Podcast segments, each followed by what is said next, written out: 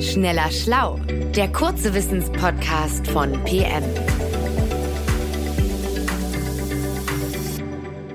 Hallo und herzlich willkommen zu Schneller Schlau, dem kurzen Wissenspodcast von PM. Mein Name ist Jens Schröder, ich bin Chefredakteur dieses wunderschönen Magazins und habe heute ein paar Fragen an die Medizinerin in unserer Runde mitgebracht, Christiane Löll. Hallo, Christiane. Hallo, Jens. Also, heute wollen wir uns ein bisschen mit Demenz und dem Thema Alzheimer beschäftigen. Dieses langsame Vergessen, das Sinken ins Vergessen, das dann viele Menschen im hohen Alter erleiden. Ich habe da auch äh, in der Familie tatsächlich selber Erfahrungen mitgemacht und weiß tatsächlich, was das auch mit so einer mit so einer Familie machen kann. Das ist wirklich ein schwieriges Thema. Und dann fragen sich Patienten und deren Angehörige natürlich, gibt's Medikamente? Man liest immer wieder was. Und offenbar ist es aber ja sehr schwierig, Medikamente zu finden, obwohl man diese Krankheit ja schon sehr lange kennt. Und ich wollte von dir heute einmal wissen, warum ist das so? Warum kommt man dieser Krankheit so schwer bei? Also ich würde da gerne erstmal auf die verschiedenen Formen von Demenz schauen. Ähm, und der Begriff, der an sich kommt ja aus dem Lateinischen, Dementia. Und das meint ohne Verstand oder ohne Geist. Und es gibt aber nicht die eine Ursache von Demenz, sondern der geistige Zerfall, ne, die fehlende Erinnerung, der schlechte Orientierungssinn, das mhm. kann ganz verschiedene Gründe haben. Und da gibt es zum einen die Demenzen, die durch andere Krankheiten entstehen, zum Beispiel durch Krebs oder Herz-Kreislauf-Erkrankungen oder auch mhm. Alkohol- oder Drogenmissbrauch. Und oft kann man die Symptome dann durch Beheben der Grundkrankheit bessern. Und diese Formen von Demenz sind aber deutlich seltener als die, die im Gehirn selbst entstehen. Oder wir wissen noch nicht genau, wo sie entstehen, aber mhm. man sieht etwas im Gehirn. Und ähm, das sind dann gestörte Prozesse, die dazu führen, zum Beispiel Gefäßerkrankungen oder die Parkinson'sche Krankheit oder eben die von dir erwähnte Alzheimer-Demenz. Ähm, mhm. Und die betrifft etwa zwei Drittel der Menschen mit einer Demenz. Dann lass uns mal darauf ein bisschen fokussieren, wenn das den großen Anteil hat. Was verbirgt sich jetzt genau dahinter? Woher kommt der Name Alzheimer? Das ist, glaube ich, der Name eines Menschen, der das äh, bearbeitet hat mal, ne? Genau, das ist ein Eigenname, Alois Alzheimer. Das war ein Frankfurter äh, Psychiater und Neuropathologe. Und der hat um das Jahr 1901 die Geschichte einer seiner Patientinnen aufgeschrieben. Auguste Deter hieß die und die konnte sich an wenig erinnern. Die war 51, also noch relativ jung. Ganz frühe Alzheimer-Demenz dann, ne?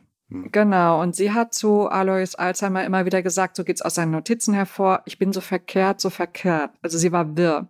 Und der Arzt hat dann erkannt, dass eigentlich eher ältere Menschen so sind wie sie, wie Auguste, und hat nach ihrem Tod dann ihr Hirn untersucht, um zu verstehen, an was sie eigentlich gelitten hat. Und da hat er dann Veränderungen entdeckt, die er so nicht kannte, und hat die beschrieben als hirsegroße Ablagerungen im Gehirngewebe und so faserartige Gebilde. Und diese sind tatsächlich tatsächlich heute charakteristisch für Alzheimer und bekannt. Das sind einmal Beta-Amyloid-Plaques und mhm. Taufibrillen, so heißen die. Das Ding ist aber, keiner weiß genau, woher diese Veränderungen stammen und wie sie in Zusammenhang mit den Symptomen wie Vergesslichkeit stehen. Ach echt, das ist seit über 100 Jahren, weit über 100 Jahren forscht man daran und man weiß diesen Zusammenhang tatsächlich noch gar nicht. Oder zumindest hat man keine sicheren Erkenntnisse. Also man weiß zumindest mal, aus was diese Gebilde entstehen das oder aus was sie sind, ja, also aus was die bestehen. Äh, Mitte der 1980er Jahre, da haben kalifornische Forschende entdeckt, ähm, dass die diese hirsegroßen Ablagerungen, die Plaques, die Alois Alzheimer bei seiner Patientin sah, die bestehen aus Proteinen, die sich zwischen den Zellen ansammeln und verklumpen. Und diese gebündelten, fädigen Strukturen, die er auch noch gesehen hat im Innern der Nervenzellen, die bestehen aus verklumpten Tauproteinen. Und die stabilisieren bei gesunden Menschen zum Beispiel das Zellskelett, das wichtig für den Transport von Stoffen ist. Und mhm. seither gab es viel Streit und die Wissenschaft hat halt versucht herauszufinden, woher kommt denn das? Was, was löst das denn aus, dass da plötzlich irgendwelche Proteine sich bündeln, verklumpen? was sie sonst im gesunden Zustand nicht tun. Und mhm. das weiß man mit letzter Konsequenz immer noch nicht. Mhm. Gut, das hat wahrscheinlich damit zu tun, dieses Unwissen, dass man das Gehirn, solange die Leute noch leben und an der Krankheit leiden, nicht so einfach direkt untersuchen kann. Und zumal früher das natürlich noch nicht möglich war. Ne?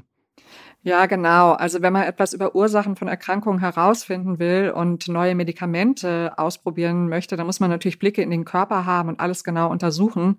Und das ist schwierig beim Gehirn, wie du schon sagst. Man kann ja keine Studien planen, in denen man freiwillig regelmäßig Hirnproben entnimmt oder schaut, ob sich da was verändert. Also solche Biopsien, die macht man wirklich nur bei Patienten, die davon profitieren, also zum Beispiel Hirntumorpatienten, mhm. dass man da guckt, was ist da eigentlich los. Und dann gibt es noch ein Phänomen, also man geht davon aus, dass die Alzheimer-Demenz schon Jahrzehnte vor Auftreten der ersten Symptome eigentlich beginnt, bis zu 30 Jahre. Und da wär, könnte man ja vielleicht noch was tun, nur man weiß eben nicht, was, was passiert denn da? Was löst denn da das aus, dass dann irgendetwas im Hirn schief geht? Und das müsste man ja wissen, damit man wirksame Medikamente entwickeln kann. Mhm. Und eine Theorie ist, dass die Veränderungen im Gehirn durch chronische Entzündungen entstehen. Okay, aber das betrifft natürlich schon einige Leute chronische Entzündungen. Das ist interessant. Was weiß man denn da über den Zusammenhang zwischen äh, Alzheimer, Demenz und chronischen Entzündungen? Also Entzündungen sind ja eigentlich nichts anderes als Reaktionen des Immunsystems auf Dinge, die den Körper stören, ne? zum Beispiel Bakterien, Viren, Krankheitserreger. Und dann kommen eben Zellen und andere Botenstoffe und stürzen sich darauf. Und das Problem ist, wenn solche Entzündungsprozesse, die dem Körper erstmal helfen sollen, chronisch werden, dann zerstören sie Gewebe. Und im Gehirn gibt es auch solche Immunzellen, das sind die Mikrogliazellen, und die sammeln sich in der Nähe dieser Plaques an. Das hat man also auch beobachtet. Und man hat auch Gene gefunden, die bei Alzheimer eine Rolle spielen und die auch mit dem Immunsystem und Entzündungen zu tun haben. Dann hat man noch entdeckt, dass manche Bakterien ähnliche Strukturen auf der Oberfläche haben wie die Plaques. Und vielleicht denkt das Immunsystem im Hirn, oh, das sind Bakterien, die muss ich bekämpfen. Mhm. Das ist aber falsch. Und ähm, ja. Und haben diese neuen Medikamente, von denen ich jetzt kürzlich immer mal wieder gehört habe, haben die damit was zu tun mit dieser Theorie, dass das vielleicht eine fehlgeleitete Immunreaktion ist? Also sie setzen daran an, die Amyloid-Plaques zu zerstören, also die Strukturen auszuschalten, die das Immunsystem bekämpfen will, wenn die Immuntheorie stimmt. Mhm. Und bei den Präparaten handelt es sich um Antikörper, die per Infusion gegeben werden. Und es gibt zwei Präparate, äh, die bislang nur in den USA zugelassen sind. Es wird noch an mehreren geforscht, aber zwei sind jetzt zugelassen worden. Äh, eines gerade erst Anfang des Jahres nach größeren Studien. Und da haben die Forschenden mit Hilfe von Aufnahmen vom Gehirn der Betroffenen gesehen, dass die Plaques nach einiger Zeit sich zurückgebildet haben oder zerstört wurden oder weniger wurden. Und dann hat man untersucht, ob sich die Leistungsfähigkeit des Gehirns wieder verbessert. Ähm, denn das ist ja entscheidend, dass dann wirklich die Plaques was zu tun haben mit der Leistungsfähigkeit des Gehirns. Und das konnte man aber nicht zuverlässig nachweisen. Und ähm, aber man konnte bei einem Teil der Menschen sehen, dass der Krankheitsverlauf sich etwas verzögert hat.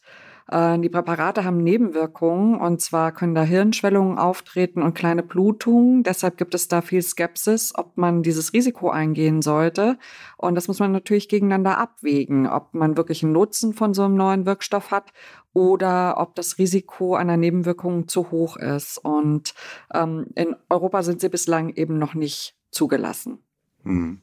Und dann gibt es noch die Überlegung, dass äh, man in einigen Familien, wo Alzheimer gehäuft auftritt, ob man, wenn man so ein Mittel sehr früh gibt, ob das dann vielleicht verhindert, dass Alzheimer kommt. Also es gibt viele Ansätze. Also bevor überhaupt Symptome sind, weil man denkt, das ist jemand, der das genetisch vielleicht geerbt hat und dann die Symptome irgendwann kommen, dass man das schon vorher gibt, meinst du? Genau. Also es gibt eine Menge Ansätze, aber auch weiterhin kein Heilmittel. Ja. Okay, und jetzt aber noch eine Frage, die ja dann doch alle interessiert was ist mit dem, mit dem Lebenswandel? Habe ich eine Chance, äh, gegen eine Demenz im Alter irgendwie frühzeitig schon was zu tun, indem ich mich vernünftig verhalte, indem ich mein Leben irgendwie vernünftig organisiere? Ja, da gibt's eine Reihe von Tipps, dieses auch typisch Bewegung, gesunde Ernährung, all das, was uns fit hält. In den 80er Jahren, da gab es eben auch diese Studien, da wo man auch festgestellt hat, was das für Proteine im Gehirn sind. Und da gibt es die sehr bekannte Nonnenstudie. Und da hat ein Team in den USA 678 Nonnen aus einem Orden hm. untersucht. Und äh, bei jeder von ihnen wurde regelmäßig geguckt, wie sprechen die, können sich konzentrieren, wie orientiert sind sie, haben das Gedächtnis geprüft. Und die allermeisten dieser Frauen, die haben dem Team auch gestattet, nach ihrem Tod ihr Hirn zu untersuchen und eben zu gucken, mhm. was ist da. Und dann wurde klar, dass Nonnen mit höherer Bildung bei gleich starken Veränderungen im Gehirn erst später Demenzsymptome entwickelt haben im Alter. Ah. Und das war eine dieser ersten großen Studien, die dann Hinweis darauf gegeben hat, Lebenslande, geistige Fitness. Und davon ausgehend gab es noch viele weitere Studien und die Forschenden glauben eigentlich heute, wer sein Gehirn ein Leben lang vielfältig und intensiv nutzt, der kann einer sich eventuell entwickelnden Demenz entgegenwirken. Denn man denkt, wenn ein Hirn, also die Nervenzellen, wenn die sich komplex und effizient verknüpfen, dann kann das möglichen Schäden durch eine wie auch immer geartete Demenz entgegenwirken. Also das Hirn einschalten und äh, benutzen kann helfen. Das ist ja eine tröstliche Sache. Damit ist jetzt aber nicht gemeint, denke ich, äh, zehn Sudokus am Tag zu machen, sondern tatsächlich also immer offen für Neues zu sein, sich neuen Reizen auszusetzen, das Gehirn richtig sozusagen, du hast ja eben auch gesagt, in vielfältiger Weise und komplex zu nutzen. Ich glaube, das ist auch der Schlüssel, ne? Ja, dass man das versucht. Ich würde das jetzt auch vage halten und auch da gibt es zahlreiche Studien, was hilft da jetzt wirklich, äh, Gehirnjogging, was sollte man tun und so weiter. Da können wir noch mal eine extra Folge zu machen. Das machen wir. Denn das ist ja wirklich ein Thema, was wirklich viele Menschen umtreibt, auch jetzt in unserer Generation. Da werden, dann kommen dann die Eltern in ein hohes Alter und äh, bei vielen gibt es dann solche Diagnosen und man fragt sich, wie kann man damit umgehen. Und wenn man ein bisschen mehr über die Hintergründe weiß, das haben wir ja heute angefangen, äh, ein bisschen zu erläutern oder du viel mehr, dann äh, ist es schon auch ein bisschen das macht die Sache dann so ein bisschen einfacher, sich dann sozusagen zu überlegen, wie gehe ich jetzt damit um, auch in der Familie. Also, das war schön äh, und interessant, liebe Christiane. Vielen, vielen Dank. Und äh, es gibt viele medizinische und gesundheitlich relevante Themen auch bei uns in den Magazinen, im PM-Magazin und auch natürlich im Schneller Schlau-Magazin, das so heißt wie dieser Podcast. Also wenn euch dieser Podcast gefällt, gerne auch mal so ein Heft kaufen. Das macht Freude und macht auch schlau und zwar schnell.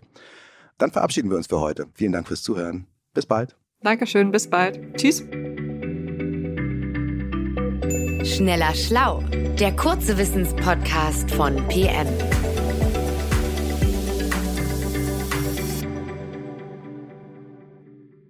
Dieser Podcast ist eine Produktion der Audio Alliance.